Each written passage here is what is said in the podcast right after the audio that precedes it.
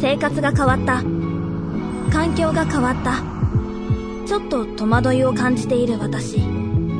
でも変わらない安心もある。あまたあのオレンジ色のバスがやってきた。私がいつも乗るバスは明治産業のラッピングバスらしい。ラッキーシートに座れたらその日はいいことがあるんじゃないかと期待してしまう。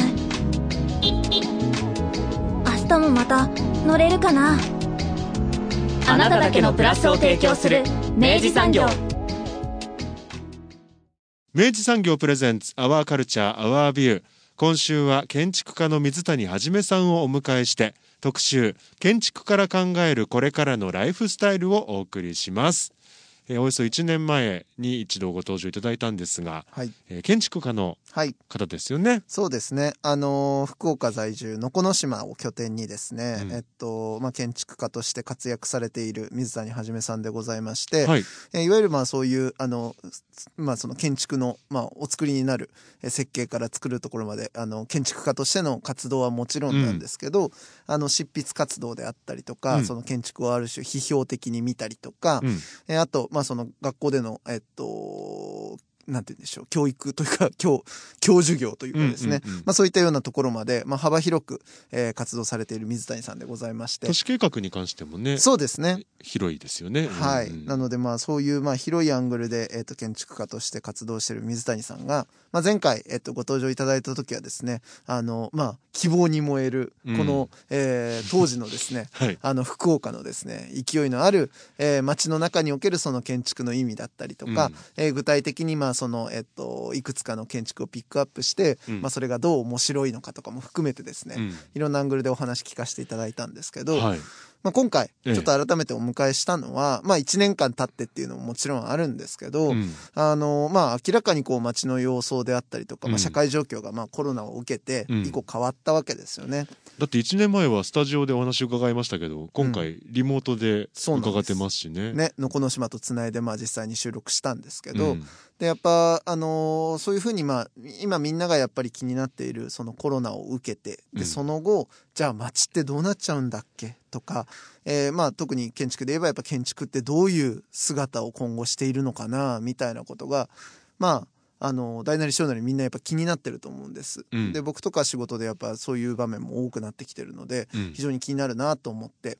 でまあはじめさんをお迎えしてまああの実はもうこの前に収録をさせていただいたんですけど、まあ話を聞けば聞くほどですね、なんかこう建築をなんだろうな、えっと、今今を建築を通して考えるみたいなことをうん。していくほどに自分たちってどういう暮らしをしたいんだっけ？とか、自分たちが生きたい生き方ってどういうことなんだっけっていううん。多分にやっぱ最終的にこうライフスタイルだったりとか、うん。生き方を考えることと接続していくんだなっていうのをうん。すごく感じたんですね。うんうんうん。なので今日ちょっとねあのそういうようなあの一つちょっと補助線を持って、うん。あのここから始まるお話聞いていただくとなんかそういうところをあの気にしながらなんだろうな、えっと、これからの、えっと、私たちの生き方が見つかっていくんじゃないかなとうん。いうような内容になっております。はい。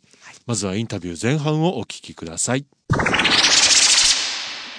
今回ご出演いただきますのは建築家の水谷はじめさんです。水谷さんよろしくお願いします、はい、よろしくお願いします。えーご出演としてはおよそ1年ぶりになるんですかね。はい、1年ぶりになります。ご無沙汰しておりますが、ご無沙汰してます。はい、えーまあ当時も、まあ、もちろんアーカイブ残ってますのでリスナーの皆さんもチェックしていただきたいんですが、まあ、僕とあのディレクターの村がえらく感銘を受けまして去年のお話もね。はい。あのすごい。楽しかった。え水谷さんご自身としてはこの1年やっぱり環境はえらく変わりました？あのですね、あのー僕の場合は、仕事の方がむしろ去年は順調で、うん。一つは僕のこの島を拠点にしているので、うんあのーいわゆるのこの島を拠点にする時の一つの理由っていうのが、まあ当然よく最近も言われますけど、インターネットももうすでにありましたし、うん。で、その仕事のしできる環境っていうのが、まあ IT を活用した仕事環境っていうのは、まあ正直もともとあった技術じゃないですか。はい。で、あの、やはり、まあ今までのこう、慣習というか、うん。まあ、仕事をする上でのカルチャーが邪魔をして、えーそういう技術を扱えてなかった。うん。という意味では、あの、すごい身近なところで、あの、こういう、えーカメラ越しにミーティングをしたりとか、ううん。ん会議をしたりとか、うん。あと資料の共有をしたりとか、うん。まあそういうところが、あの、向こうの方も、相手の方も抵抗なくやってくださるようになったという意味では、まあ非常にありがたいなうんという気はしていますね。元よりリモートですもんねそうです、そうです、そうです。そうですええそうです。だそういう意味では割とこう体制があったというかあうんの準備はできていた感じはそうですね。終わりだったのかもしれないえですね。はいただやっぱ今のこの我々が生きてる、まあ、福岡もそうですけどえうんあの街ってもちろんコロナなんて来るとは思ってなかった街でしょうきっと、うんうんうんうんはい。なんかそのあたりってこう水谷さんの視点から見るとまたこうこういう街でいいのかなっていう部分も出てきたのかなっていううん。想像するんですけど、そうですね。うん。やはりその、まあ、そういうこう、今まで健在、まあ、もともとあった有意義な技術っていうものが、まあ、顕在化する機会にはなったとはいえ、まあ、やっぱり一方では、あの、そういう人間として必要な営み、いわゆるこう、身体的な営みというものが、まあ、感じられなくなったという意味では、そこはやはり元に戻るべきのものですし、まあ、それはやっぱり街の中でこう、賑わいだったりとか、まあ、活動がないって感じられないっていうのは、やはり、まあ、いや、あの、危機的な状況ですね。それは実感しますね。うんええー特に、まあ、仕事は別として、まあ、一緒に食事をする喜びだったりとか、まあ、そういう時間が失われてるっていうのは、まあ、やはりストレスですし、まあ、日本来人間に必要なものなはずですけど。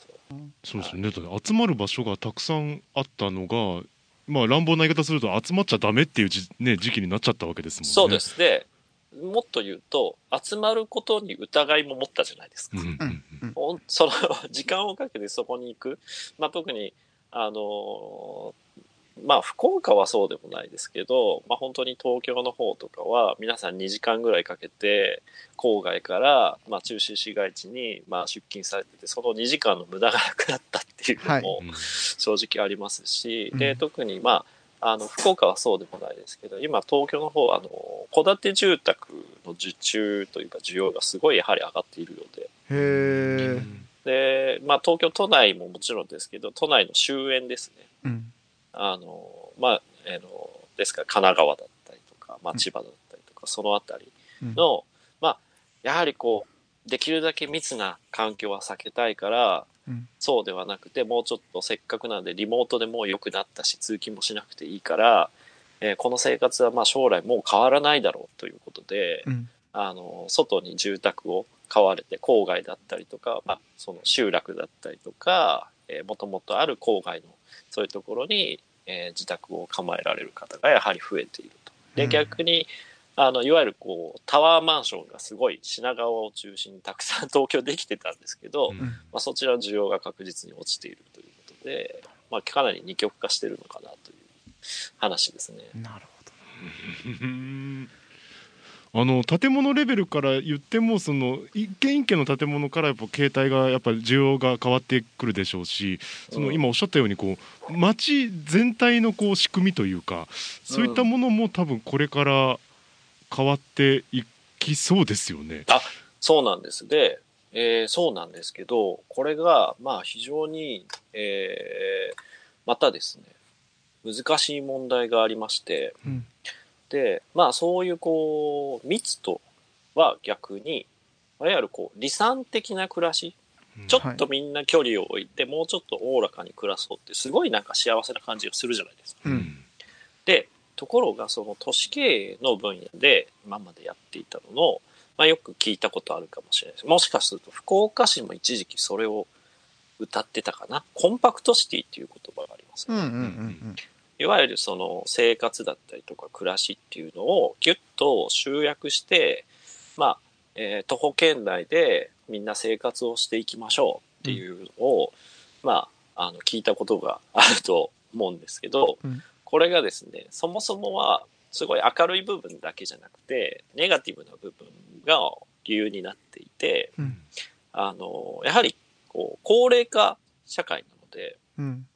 そういうこう、中心市街地の周辺にある、えー昔からあるこう集落だったりとか、うん。まあ、60年代以降に開発されたそういう郊外の団地だったりとか、一戸建てのこう、いわゆるこう、なんていうえーえーまあ、住宅街だったりとか、うん。まあ、そういうもののところがどんどん高齢化していって、うん。空洞化していっているわけですよ。うん。まあ、空き家が増えたりとか。で、そういう人たちを、あの、市街地に呼び戻して、で、そこの集落だったりとか、もう、あの、メンテナンスをつ、人がいないのにメンテナンス続けないといけない街はどんどんこう、なくしていこうっていう話なんですね。うん。要は、道路も整備しないといけないし、うん。あの、インフラ、水道とか電気とか、うん。まあ、今だったらネット環境とか、うん。そういうものを整備するってなると、やはり大変お金がかかるし、メンテナンスし続けるっていうのは大変お金がかかるので、うん。まあ、人口が減っていく中で、その限られた税収で、うんみんなの生活を保障するためには、コンパクトシティっていいよねっていう話だったんですよ。なるほどなそういう社会そうなんです。社会効率という要請があったわけですねそうなんです。だからはあ、メンテナンスの高効率化というか、はあそれがまあ、そもそも大前提にあったんですよ。なるほどな自然にそうなったわけじゃないんだ、そうなんです。はあそうなんです。これがまあ2000年以降の都市計画のまあ主なテーマですけど、そうなんです。だからそれが 根本的にちょっと変わってしまってきたという。そうですよね要は集めてたものをもう一回だからあの広げなきゃいけないというかばらさなきゃいけなくなったわけですよねそうなんです、そうなんです。うんっていうかまあ人間の欲求としてこういう状況になると、まあそもそも、あのーなんかね、離れたいじゃないですか。まあそうですねできるだけ密な状況、まあ減らしたいっていう気持ちはあるし、現実にその郊外の住宅需要が増えてるっていう話なので、うんうんさてどうするかという。本当ですね。なんかだからってなってくるとやっぱ本当あの町ってなんだっけ？都市ってなんだっけ？要はその都市を都市たらしめているものはやっぱ多分にそうやって密集して集まって皆が交わる交流するから都市だったのかなみたいになるとうんそれがそこのなんか設定の底が抜けちゃったわけだからそのまま昔描いてた理想をそのまま生きづらくはなったっていう状況ですよね。うん、これが本当に都市計画と建築の難しいところですよね。うんあの、これはもういつの時代にもあって、まあ戦争だったりとか、まあ自然災害、うんまあ、あとはそういうこう産業的な、例えばまあバブルの崩壊とかもそうですし、リーマンショックとかもそうだと思いますけど、うん。まあそういうものに臨機応変に対応する なかなかできない、うん。まあそうですよ、ね。ローテクの辛さうっていうんのは非常にありますね。その代わり、まあ、時間をかけて、まあ、ちゃんと議論しましょうっていうところはあるんですけど、うんうんうんあのーそうですね、事例を挙げると、はい。まあ、例えばその阪神・淡路大震災、まあ、1月17日が阪神・淡路の大震災の日でしたけど、はい。まあ、あの時にやはりこう、日本中からハウスメーカーさんがどっと集まって、うん。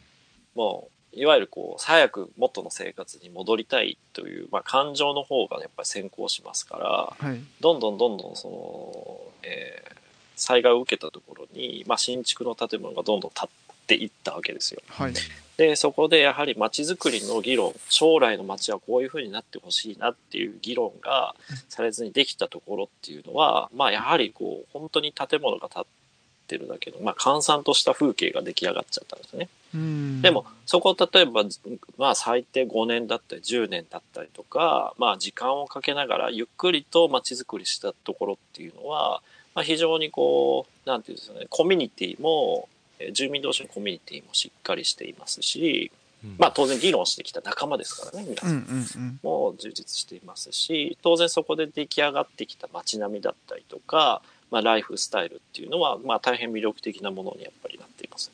うん。うんまあ実際なかなかじゃあそれを今僕らが何から考えていいのやらっていうなるとあのやっぱハードルが高かったりとかなんかヒントが欲しいなと思うわけです。はいはい。でその中であのーはじめさんと今回このご出演いただくにあたってあの、ええ。なんかそんな話がしたいんだよねっていう時にあの一個ちょっと見せていただいたというかご提案いただいた資料があって、はい。あの要はあのー日本で、まあ、こういう、まあ、未曾有の事態を今迎えてるわけ、まあ、日本というか世界がね、はい。未曾有の事態を迎えてるわけですけど、まあ、ええ。ここ日本においても、あのまあ、こういう、まあ、なんだろうな、えっと、難しいシチュエーションの中で、あの解決していったり乗り越えていったりとか新しい概念でこう更新していったような事例っていうのがあるんだよというところではいちょっと教えていただいたものがあってこれちょっと面白いなと思ってるのでぜひお聞きしたいなと。そうですね。で、これはあの、こ去年の、うんえー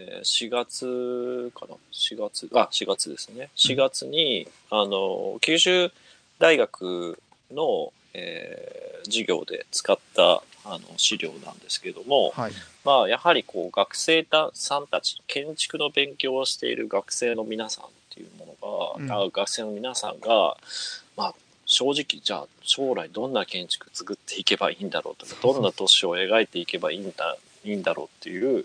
まあ、あともっと言うと、授業に出られなくて不安な気持ちになっている方たちも非常に多いかなと思って、まあ、こういう危機っていうのは、あの、彼はまあ勉強を始めたばかりなので、初めての経験だっていうのもあると思いますから、ややまあ、実は昔の建築家も、今有名な方たちだ、まあもちろん他界されている方たちも、まあそういう歴史的に名前を残している建築家の皆さんも、まあ同じようにそういう時代があって、えー表現して戦ってきたんだよっていう、まあうん話を、まあした方がいいかなと。まあうん。少しでもポジティブな話をうん。しようと思って、うん。えーその時に準備してた資料なんですけども、はい。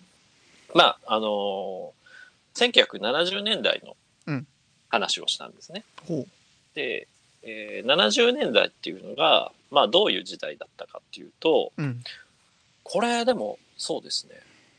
70年代、まあだからな、そうですよね。だから僕らが生まれる前の話なので、はい。まあ、僕も当然その歴史を振り返って学んで、でも多分僕ら80年代生まれのにギリギリ学校で教わったりとかしてるはずなんですよね。うんうんでもでも教わってない、今の子たちは教わらないのかな。まあその辺がどうかちょっとあれなんですけど、うんあの当時1970年代って、あのまあオイルショックが72年にありますけど、うんまあそれ以前までですよね。うんで、それ以前っていうのは、やはりその産業がまだ情報産業ではなくて、いわゆるこう生産業が中心だった。うんまあ、いわゆるこう日本で物を作って自動車だったりとか、まあ鉄工業とかもそうですね。まあそういうものを日本で作って海外にこう輸出をするうんという、まあ産業構造だと思います。うんで、その時にやはりこう物を運ぶために、あの、道路のインフラをすごい整備してたんですね。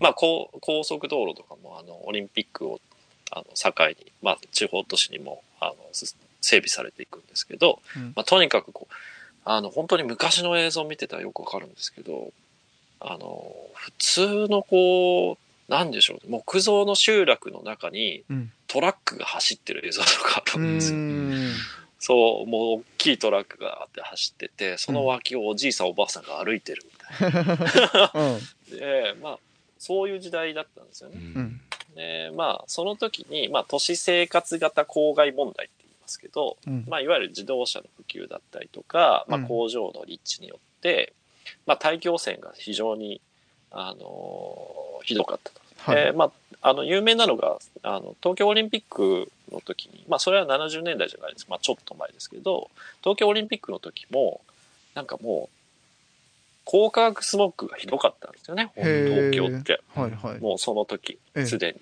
うんで、ひどかったんだけども、なぜか東京オリンピックの時だけ高化学スモッグが晴れて、うんすごい晴天に恵まれたっていう話があるんですけど、まあ、本当にさ何メーター先が見えないような状況で高化学スモッグが出てた。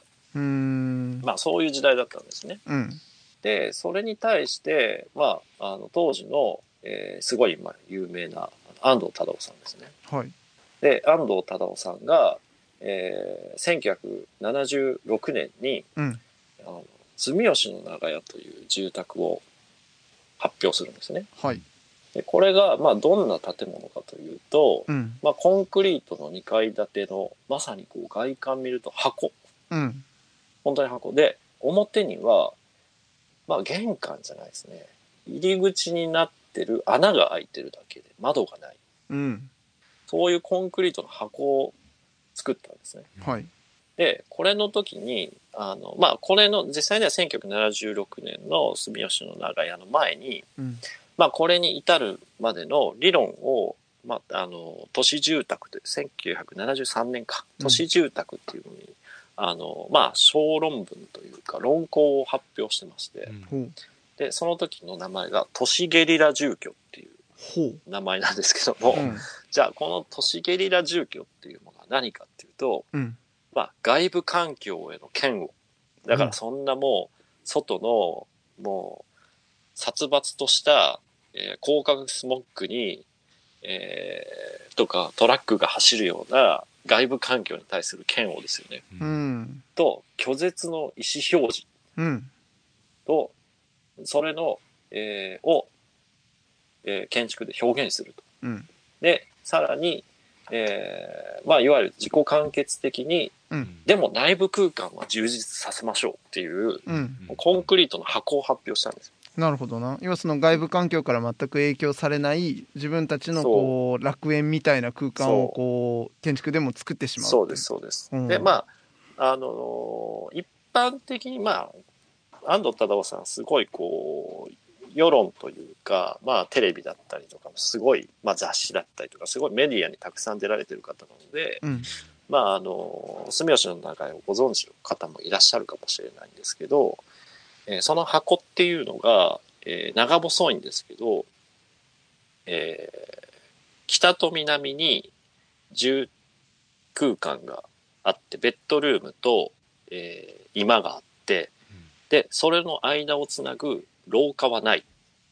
うん真ん中がすっぽり空いてて、傘をささないと、隣の部屋に行けないっていう住宅なんですね。へえそうなんです、そうです。で、これは何をやってるかっていうと、うんまあ、いわゆるこの自然というものも、その住宅内部の中で独り占めしてしまいましょうというああなるほど考え方なんです。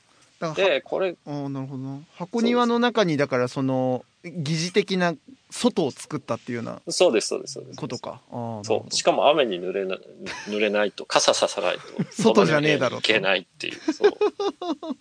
で、これまあ相当やはり、まあ当時の学会の中でも、まあ議論、物、物議を醸したはいものなんですけども、うんまあ何がその、すごかったかっていうと、うん本来、その日本の住宅っていうのは、木造の建物で柱と梁うん。と、もっと言うと、こう、壁は土で、うん。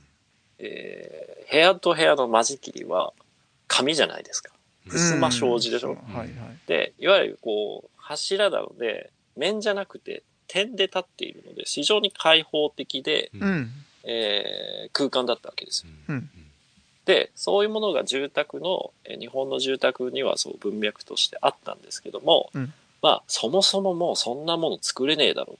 うん風通し良くて いいことだってないわけですよ。広角スモッグがあるから周りには。うん工場もあるし、煙もくもく出てるしと。うんで、まあ、通りの家の前にはトラックが走るし、うんもう木造だから揺れるし。うんうんで、もう、そういうこう殺伐と時代時代だから、まあ今、すごいあの、犯罪率もすごい当時だから。だから、最近あの、物取りのこう、なんで、物取りというか、強盗っうんて聞かないでしょ？強盗の犯罪事件ってあんまり聞かないじゃないですか。うん家に侵入されてとでも当時はそんなのばっかりだった。なるほどなはいはいはいそう。だから窓なんてつけなくていい。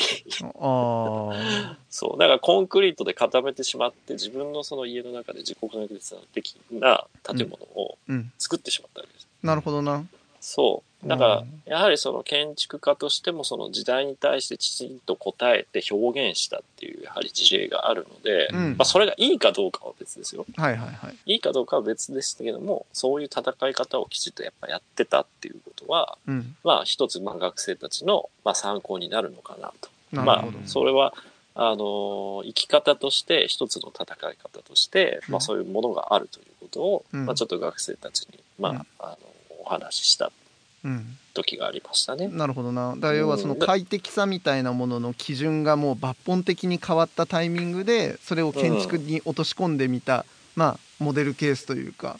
そうです、そうです。いうことですね。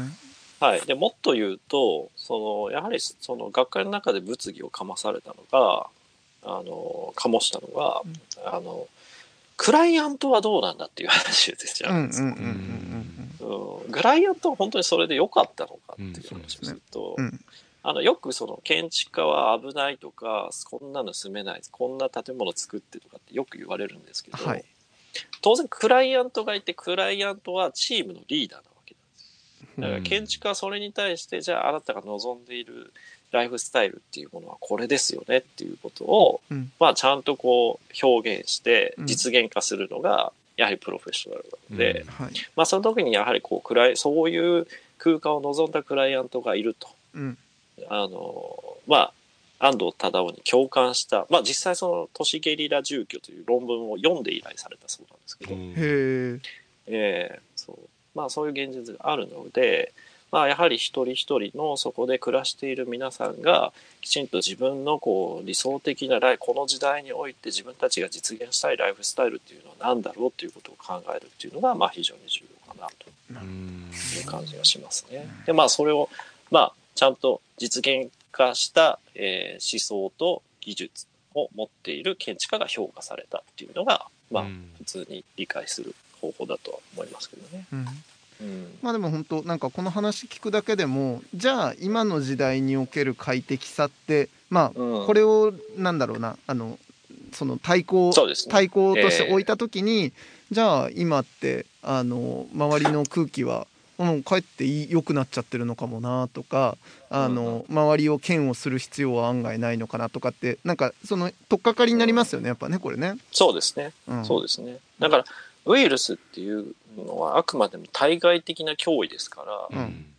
もうそれにはどうしようもないわけじゃないですか。はいはいはい。まあ、やはりその医療っていうものがあって、うん。まあ、その科学的知見があって、うん。まあ、僕らそれに今頼るしかない状況ですけども、うん。まあ、その後のことを考えるっていうのが、うん。まあ、今大事なのかなとは思いますけど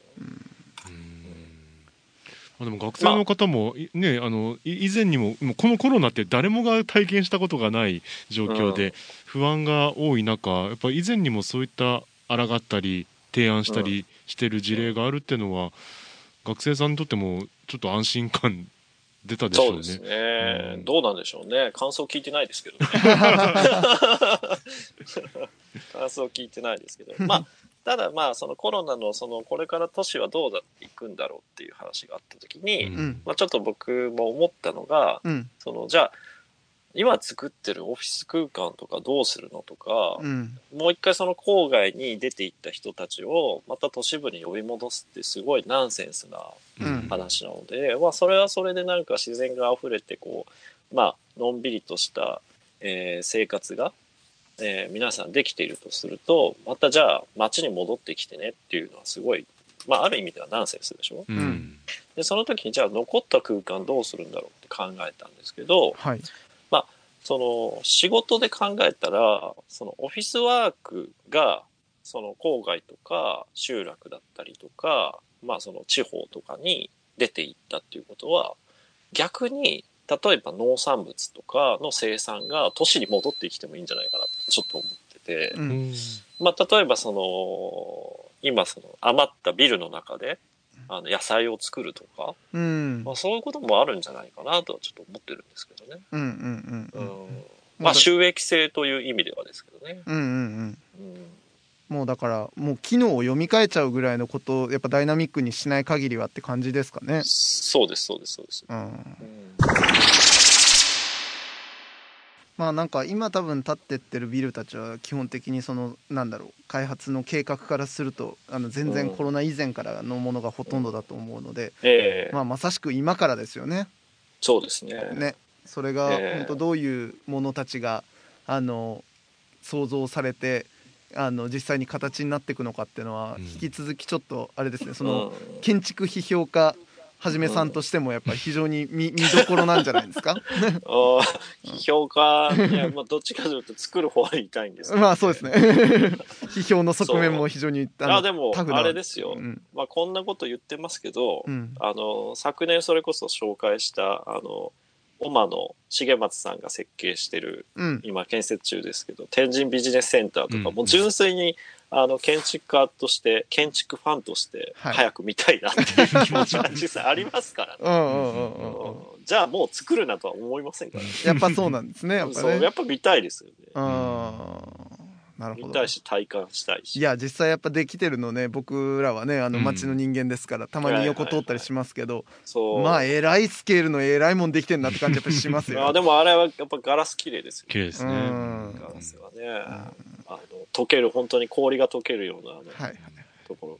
あの斜めに角が切れて うん。楽しみです。いや面白い、ねえ。うん。ちょっとこれこれがコロナはきっとまあなんていうんですかね全くなくなるってことはもうしばらくないでしょうしもしかしたらずっとないのかもしれない、うん。となってくると、これはもしかしたらその三好君がさっき言ったようにこれをコロナウィズコロナでまた計画が進んでいってまた数年後10年後ぐらいにはそういう街の建物になってるのかもしれない、うん。そのあたりもちょっと楽しみって言ったらまた言葉が違うかもしれないですけど。うん。そうですね。あ、うん。そうそう。だから去年そのまあ僕がチャンスになったっていうものはあの神戸の仕事神戸市の仕事だったんですけど、あの神戸市はあのまあ去年ですね。あの東遊園地っていうあのまあ福岡市でいうこう市役所前広場みたいなところがあるんですよ。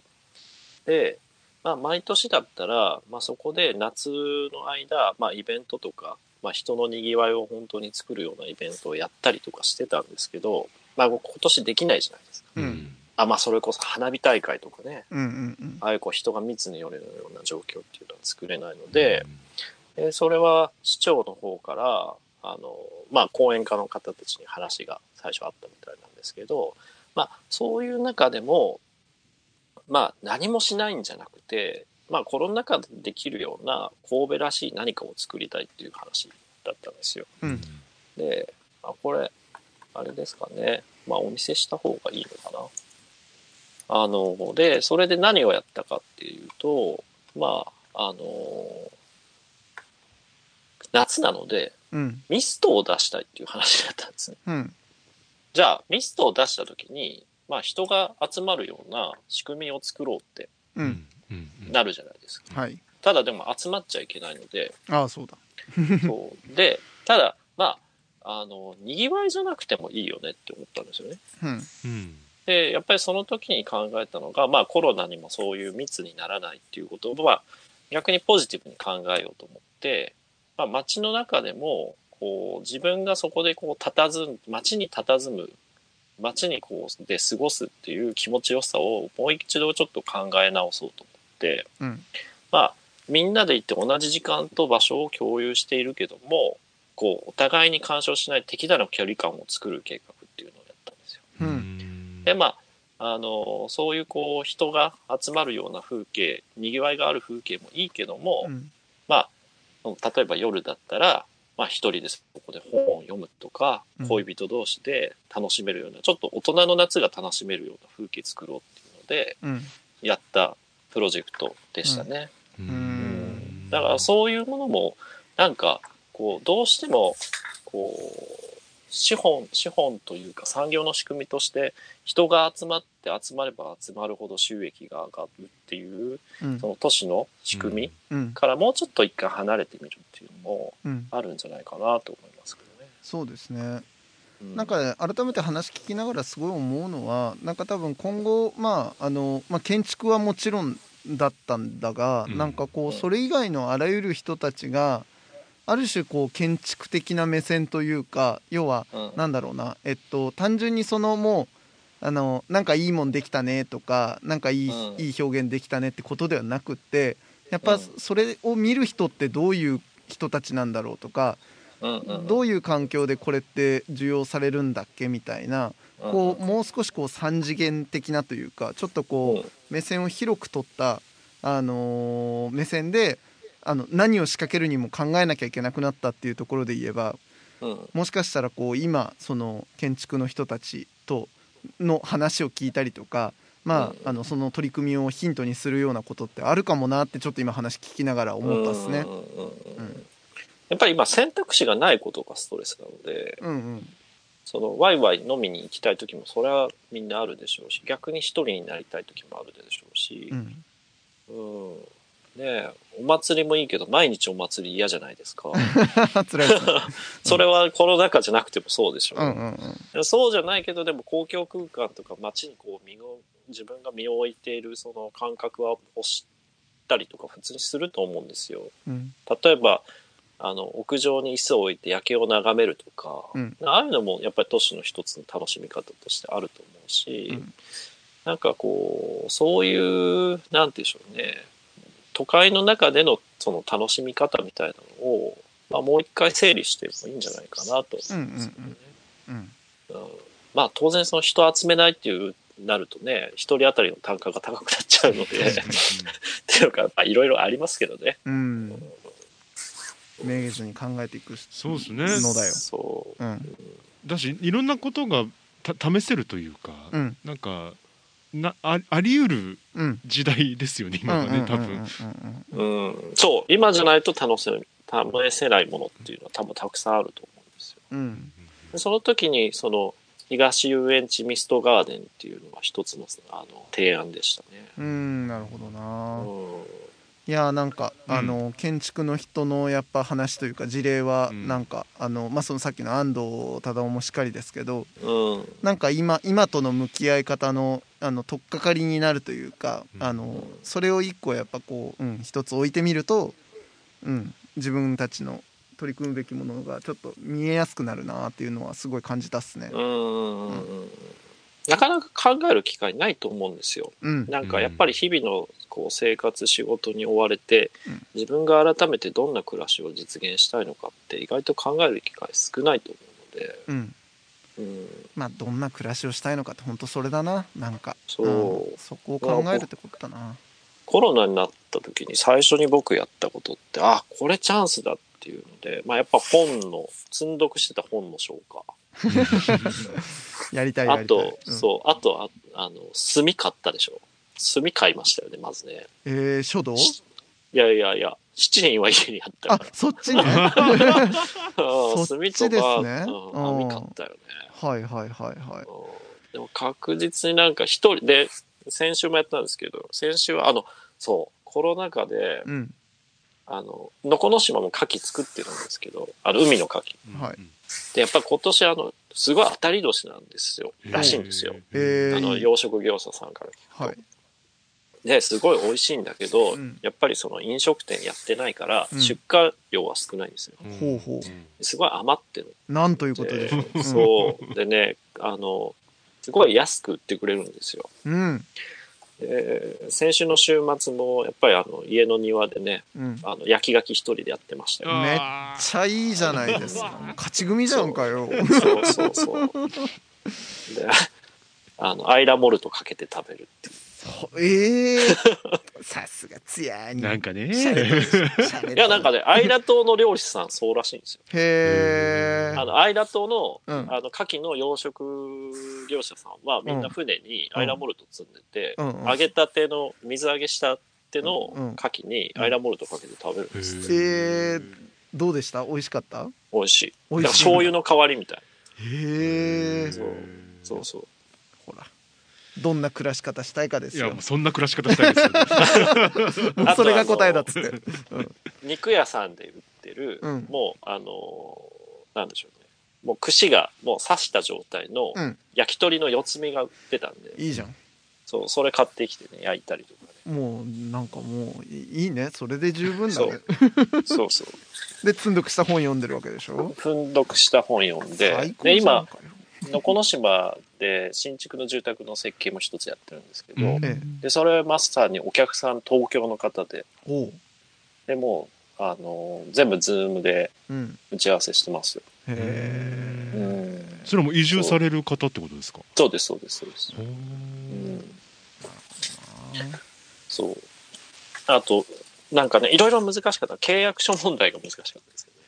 ああなるほど、はいは反抗したりとかなんとかってこと？そうです。重要、あの、設計、あの、の時の契約の時の重要事項説明は、あの、免許証画面に出して、で、あの、契約書をお互いに、まあ、PDF で送った資料を読み上げるっていうのはできるんですけど、え印鑑どうします？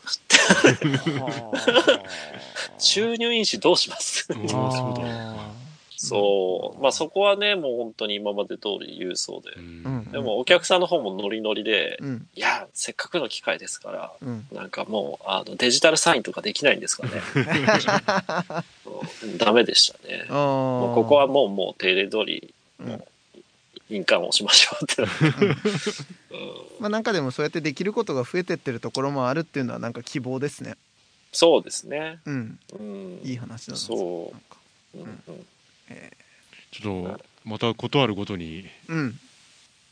聞きたいですね。なんかあれですね。社会の変化とけん、うん。なんかこう、うんうん暮らしスラッシュ建築みたいな目線は、うんうんまあ、うん。つ常に思い出しておきたいことだし、うんうん。まあその話をする時には必ずはじめさんにこう知見を借りるっていうのはありがたいなうんこれな、うん。そうそう。だから、アートは、その、捉え方じゃないですか。捉え方の世界だから、うんまあ、一種の表、まあ、捉え方であり表現じゃないですか。はいで、例えば、まあ、いわゆる名作って言われるものたちって、その社会の状況だったりとかに対する、まあ、批判だったりとか批評っていうものを自分の言語を通して作品として表現したものが結構名作のものが多いと思うんですね。はいアートの場合は。うんうんで、建築の場合はもうちょっとやっぱりリアルで、うん。その実際にそれをこう社会を変化させるような環境を作ってあげないといけないから、うん。結構やっぱり時間がかかるんですよね。うんうんうんうん。うん。だからまあ共通点もあるけど、うん。まあその辺の違いはあるのかなと思います。うん。相手取ってる時間の感覚がね。そう、うん。そう、そうです、そうです。でその作用作用が浸透するまでのね時間感覚とかも、うん、時間がね、すごいかかるっていう。面白いな。うんこの辺またちょっと今度聞きたいね。そうっすね。ああ面白い、うん面白い、うん。なるほどな。いやーよかった。よかったっす。よかった。ああ、そうです。全然準備がね、なかなか。いやもうなんかね急にご相談した上にあの聞きたいことがどこまで言っても漠然としてたので、うん。ただなんかあのこうやってラリーを続けさせていただくことで逆に言うと見えてくるものもあるなと思いながらでした。うんありがとうございます。でもまあ、でも対面で早く飲みたいですね。本当そうなのだよ。ちょっとその際にはあのあの僕七輪用意しとくんであののこの島の牡蠣とアイラモルそトぜひ。っちで七輪やるならそっちがアイラモルトかけたいよ。10分ですから、まあそうだよね。そうだよね。そうですよ。僕ぐらいですから、あの、のこの島で悠々自適に仕事してる。皆さん、のこの島の方たち皆さん、あの、ちゃんと出勤されてますから。まあそそううかかそうそうかそうですよねまあでもリモートワーカー増えました。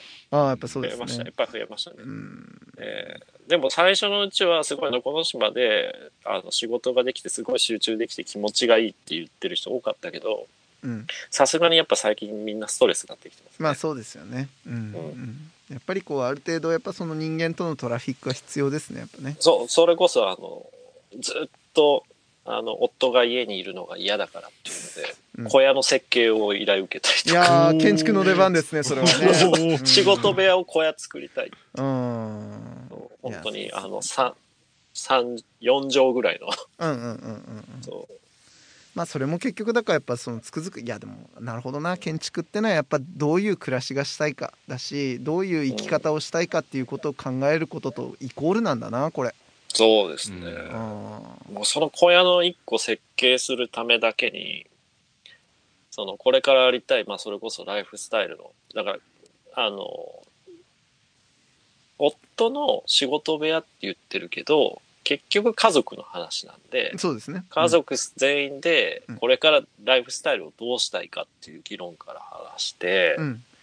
それももうね、1ヶ月ぐらいやってますからね。うん。小屋一個に。うんでもそれすごい大切なプロセスですね。そうそうそうそう。だしなんかそこにはなんか今までお話聞いた建築ってやつのうん、なんかある種すごい凝縮された本質がある気がしますね。そう。うん。で、でこの島は輸送の問題があるので、うん。まあ、それもちょっと面白いことやろうと思ってるんですけど、うん。あの、もう工場で作ってそのまま持ってこれるような、えー、なるほど。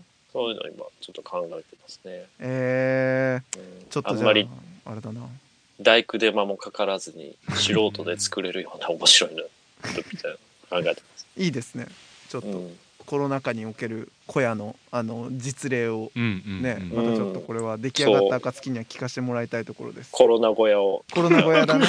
本当そうですね。悪いな。いやありがとうございま。ありがとうございます面白かった。うん。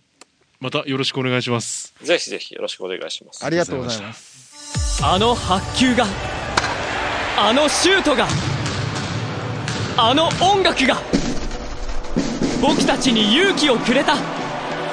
明治産業はスポーツそしてさまざまな文化カルチャーを応援しています。あなただけのプラスを提供する明治産業。